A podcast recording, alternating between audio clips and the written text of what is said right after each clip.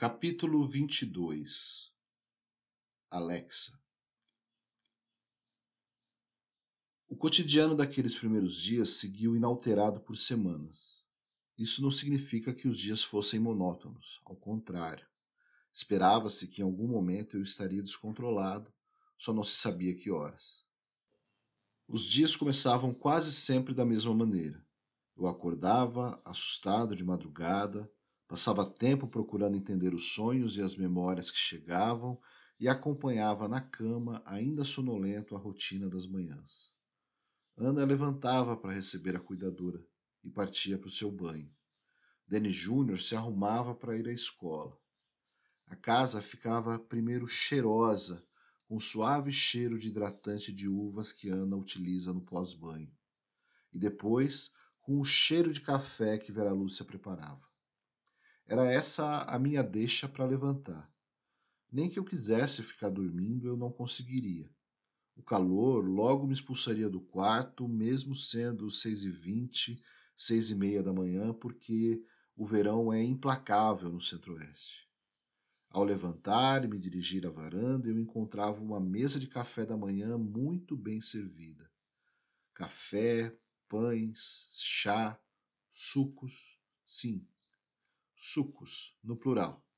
Bolo, pão, frutas, banana com canela e mel. Nós sempre tomamos um café da manhã muito bem servido em casa. É um momento importante para a família, uma troca de informações, de experiências e é um momento muito valorizado. Mas aquele café da manhã colonial eu não estava acostumado eu acredito que fosse um esforço de Vera Lúcia para ganhar minha confiança. Foi sentado nessa mesa que eu me lembro de várias vezes pedir desculpas a ela por alguma palavra dura ou por algum gesto difícil que eu tenha tido no dia anterior. Por alguma falta de educação mesmo, né? Me lembro de dizer algumas vezes em terceira pessoa: Denis deve desculpas a esta senhora. Ana e Vera Lúcia minimizavam. Ofereciam algo para comer, para cortar o assunto, e na sequência Denis Júnior se preparava para sair. Também me lembro dele muito irritado quando eu perguntava para onde ele estava indo. Você já sabe, pai. Eu já falei ontem. E saía com a sua bicicleta, sem me dar uma resposta de qual era o seu destino. Ana respondia por ele enquanto finalizava o seu café. Ele vai para a escola. As aulas presenciais voltaram e ele preferiu ir a fazer as aulas online. Agora eu também vou trabalhar. Você vai ficar com Vera Lúcia. Se comporte. Eu volto na hora do almoço. Na sequência, a cuidadora se aproximava para medir pressão, saturação e outros sinais que precisavam ser anotados para a conferência de Daiane, a fisioterapeuta. Ela viria à tarde e precisava daquelas informações. Mas, pela manhã, ficávamos sempre sozinhos. Vera Lúcia, eu e os meus fantasmas. E eles começavam a chegar logo cedo, quando ela usava voz de criança para me dar remédio. Olha o remedinho, seu Denis. Abre a boquinha para tomar comprimidinho. Aquilo me irritava e eu respondia com uma voz firme. Pode falar normal, por favor? Qual remédio para tomar? Eu mesmo posso fazer isso. Ela sempre acatava o que eu falava. Sempre. Mesmo antes, quando ela me conduzia de volta ao quarto para ver TV e a programação matinal da Record, mesmo depois, quando eu reencontrei o meu escritório e comecei a ter vontade própria, a querer vir para cá, ela nunca me impedia de acessar o espaço. Quando estava aqui, eu me sentia seguro. Foi em um momento desses que descobri o banheiro que tem anexo ao escritório, que na verdade redescobri esse banheiro. Nele eu me vi no espelho, ainda de bigode, e tirei força, sei lá da onde, para usar o aparelho de barbear que eu encontrei ali. Mesmo com as mãos ainda com pouca firmeza, com pouca sensibilidade, eu raspei o meu bigode e me senti muito orgulhoso com isso. Mas também encontrei ali um pacote de fraldas, um pacote enorme de fraldas. Quando vi, coloquei a mão na cintura, tateei o pinto, a bunda, vi que não, que não estava de fraldas, mas sabia que aquelas fraldas, juntamente com as cadeiras de roda que tinham no quintal, eram para mim. E os fantasmas ganhavam força. Voltei para o escritório, sentei na minha cadeira, mexi na minha mesa e encontrei o bilhete que eu havia separado, o bilhete que João Paulo Macedo havia me enviado e que tinha uma data misteriosa, setembro de 2021. Se eu era capaz de raspar o bigode, eu também seria capaz de fazer uma ligação. Celular eu nem lembrava que existia, e além de tudo, ele estava guardado pela Ana para que eu não mexesse. Mas eu tinha um telefone no escritório, um telefone fixo, e tinha o cartão do João. Então, eu ia ligar para ele. Com muito esforço, eu tentava discar os números e não completava a ligação. Tinha algo errado, eu não conseguia saber o que, que era, se tinha muitos números, se eu demorava, se faltava código de operadora, se de repente eu precisava puxar a linha, discar um 9, um 0. Eu tentava de várias formas, tentava e nada. A linha caía. Vera Lúcia chegava na porta, observava meu esforço e perguntava: Quer ajuda, seu Denis? Eu quero que você saia daqui. Já dizia irritado. Ela se afastava e ia usar o celular longe de mim. Acredito que para contar para Ana. Está acontecendo. Voltando para cá, tentei ligar algumas vezes, eu me cansava e parava. E no meio das tentativas, eu explorava o escritório. E ao explorar o escritório, encontrei sobre a minha mesa um caderno fino, de capinha preta, onde se podia ler em branco no canto direito Planner 2021.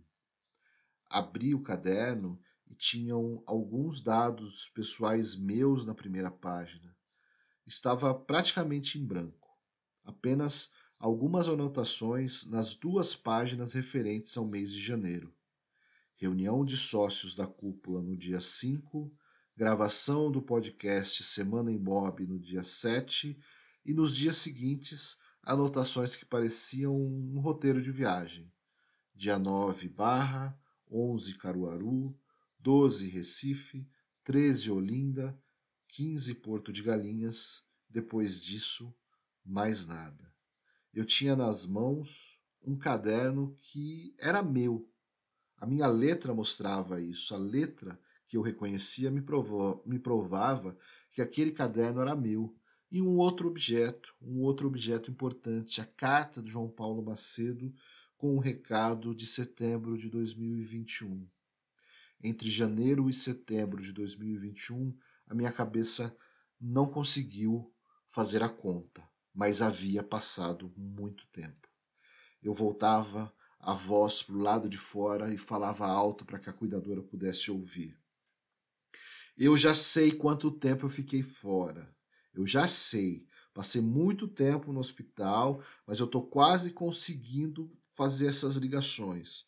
E a sua casa vai cair. A sua casa vai cair. Você está aqui para arrancar dinheiro da Ana e você está ligada com aquelas pessoas que queriam vender meus órgãos. Se prepara, eu estou quase conseguindo.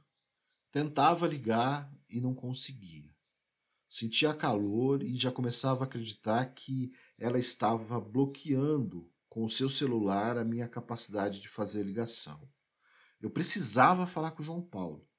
Ele me mandou uma mensagem dizendo que iria me contar o que ocorreu. E estava ali marcada uma data muito importante, setembro de 2021. Não sei quanto tempo isso durou. Não sei quantas vezes eu tentei ligar, quantas vezes eu voltava para o caderno, quantas eu olhava para os livros na estante, para as anotações. Sei que encontrei meu filho na minha frente em uma dessas vezes. Calma, pai. Calma. Ninguém aqui está tentando nada contra você. A Vera Lúcia está te ajudando e está me ajudando. Calma. Ele falava com uma voz firme e decisiva. Mas ele não era um menino? Que voz era essa?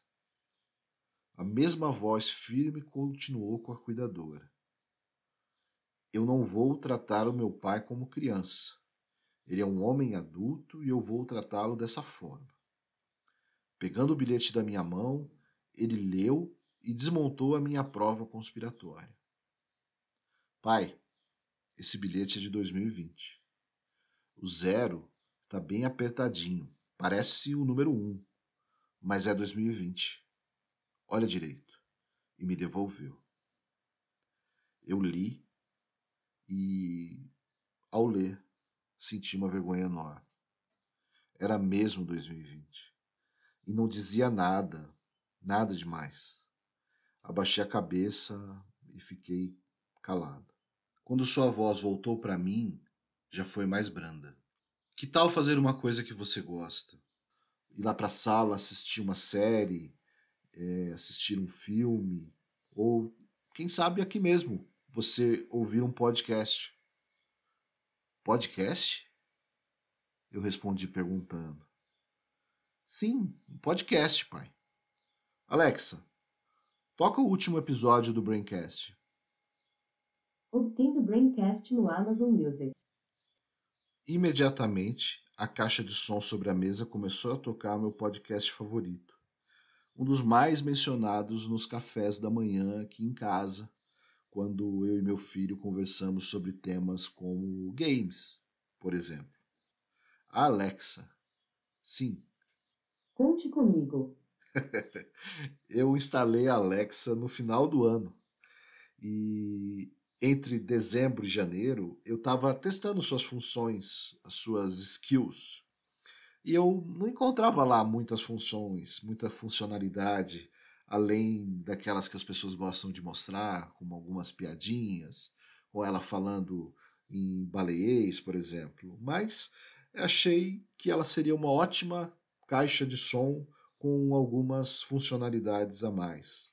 Com ela, eu ouvia a rádio CBN, me mantinha informado e principalmente ouvia podcasts. Meu filho não só me controlou naquela manhã antes da Ana chegar, como também me trouxe um novo elemento, um objeto que passaria a ser importante e que iria ajudar na minha recuperação a inteligência artificial da Alexa. Eu não confiava em Vera Lúcia e acreditava que ela tinha um poder sobre meus livros e sobre o que eu pensava. Em um surto que deve ter ocorrido um dia antes desse, eu levei um livro para a cama e imaginava que ela estava apagando as letras do livro. Eu gritava, xingava e dizia: Larga minha vida! Deixa meus livros, deixa minha família, sua feiticeira, seu demônio do mal. Quem me encontrou nesse surto foi a Ana. E ela não tinha mais paciência. Eu mostrava para ela as letras apagadas no livro e ela dizia: É o design do livro, Denis. É o tipo de letra. Chega dessa loucura. Não tem nada aqui. Ela saía do quarto sem paciência, eu arremessava o livro contra a parede e canalizava todo o ódio que eu sentia por não entender o momento de vida pelo qual eu passava para minha cuidadora. Mas naquela manhã, naquele fim de manhã, pouco antes do almoço, enquanto eu ainda estava no escritório e Denis Júnior já havia partido para o seu videogame após me ajudar a lidar com os meus fantasmas, ouvi Vera Lúcia contando a Ana a sua versão sobre o ocorrido. Ele estava bem nervoso, mas aí o filho chegou. Eles conversaram, ele mostrou aquela caixinha em cima da mesa e agora ele fala com ela. Eu nunca vi isso. Que aparelho é esse? Opa! Ela não conhecia Alex. Isso representou para mim uma grande vitória, uma grande aliada. Se eu acreditava que ela era uma feiticeira, que ela apagava meus livros e alterava os programas de TV, ficava claro que ela não era uma feiticeira atualizada. Ela não estava atualizada para lidar com um equipamento moderno, como uma inteligência artificial. E eu, todo animado, tipo um Tom Hanks em Náufrago, enquanto conversa com o Wilson, passei a conversar muito com o meu equipamento de inteligência artificial. Naquele mesmo dia, depois do almoço, eu testei várias perguntas para Alexa e descobri duas que serviam de senha para me acalmar nos momentos em que meus fantasmas eram mais fortes e mais dominantes que a realidade. Alexa, quem sou eu? Estou falando com Denis. Esta é a conta de Denis. Alexa, que dia é hoje? É domingo, 28 de novembro.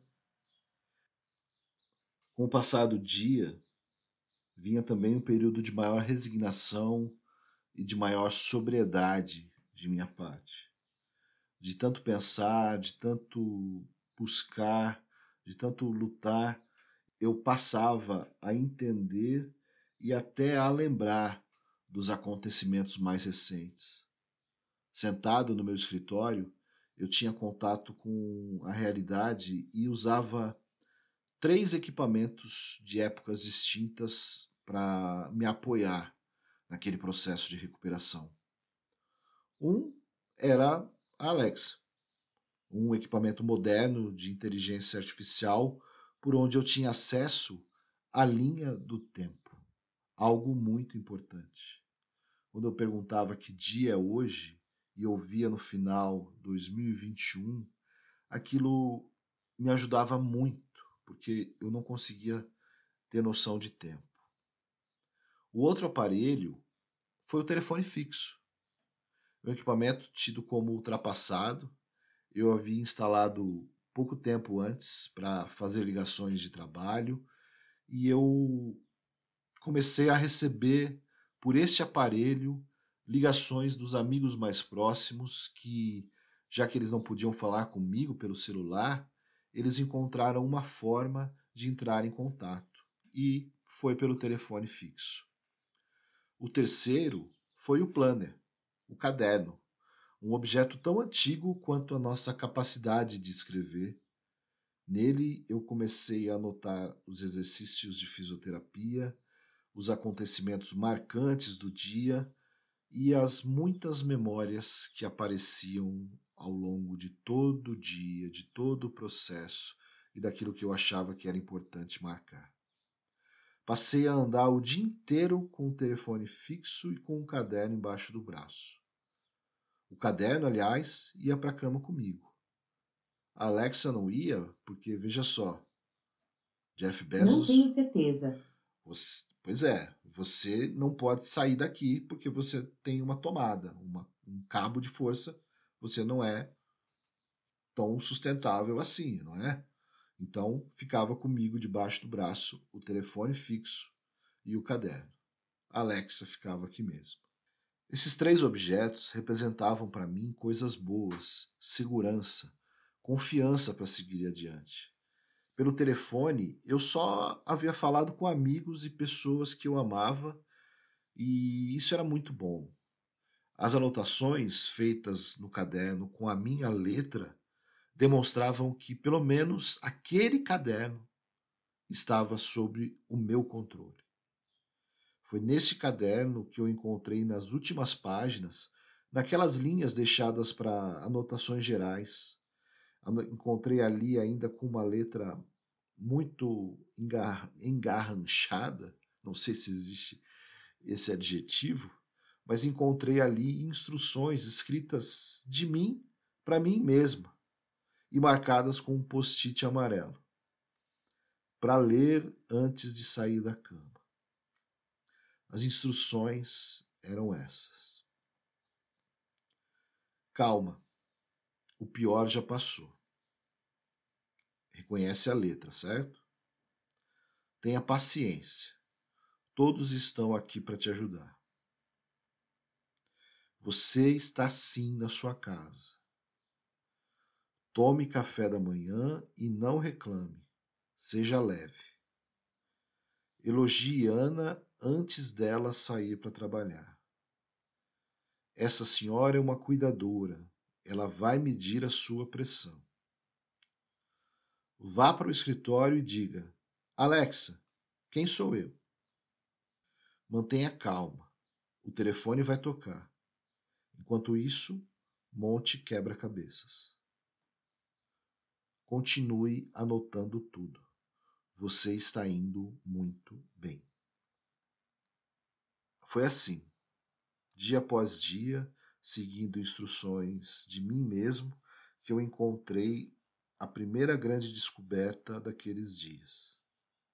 Escrito em caneta preta e com a mesma caligrafia trêmula, eu tenho marcado no meu caderno o dia 27 de fevereiro de 2021. Ângelo veio aqui e eu soube do coma. Espero que sua família esteja bem e com saúde. Até o próximo.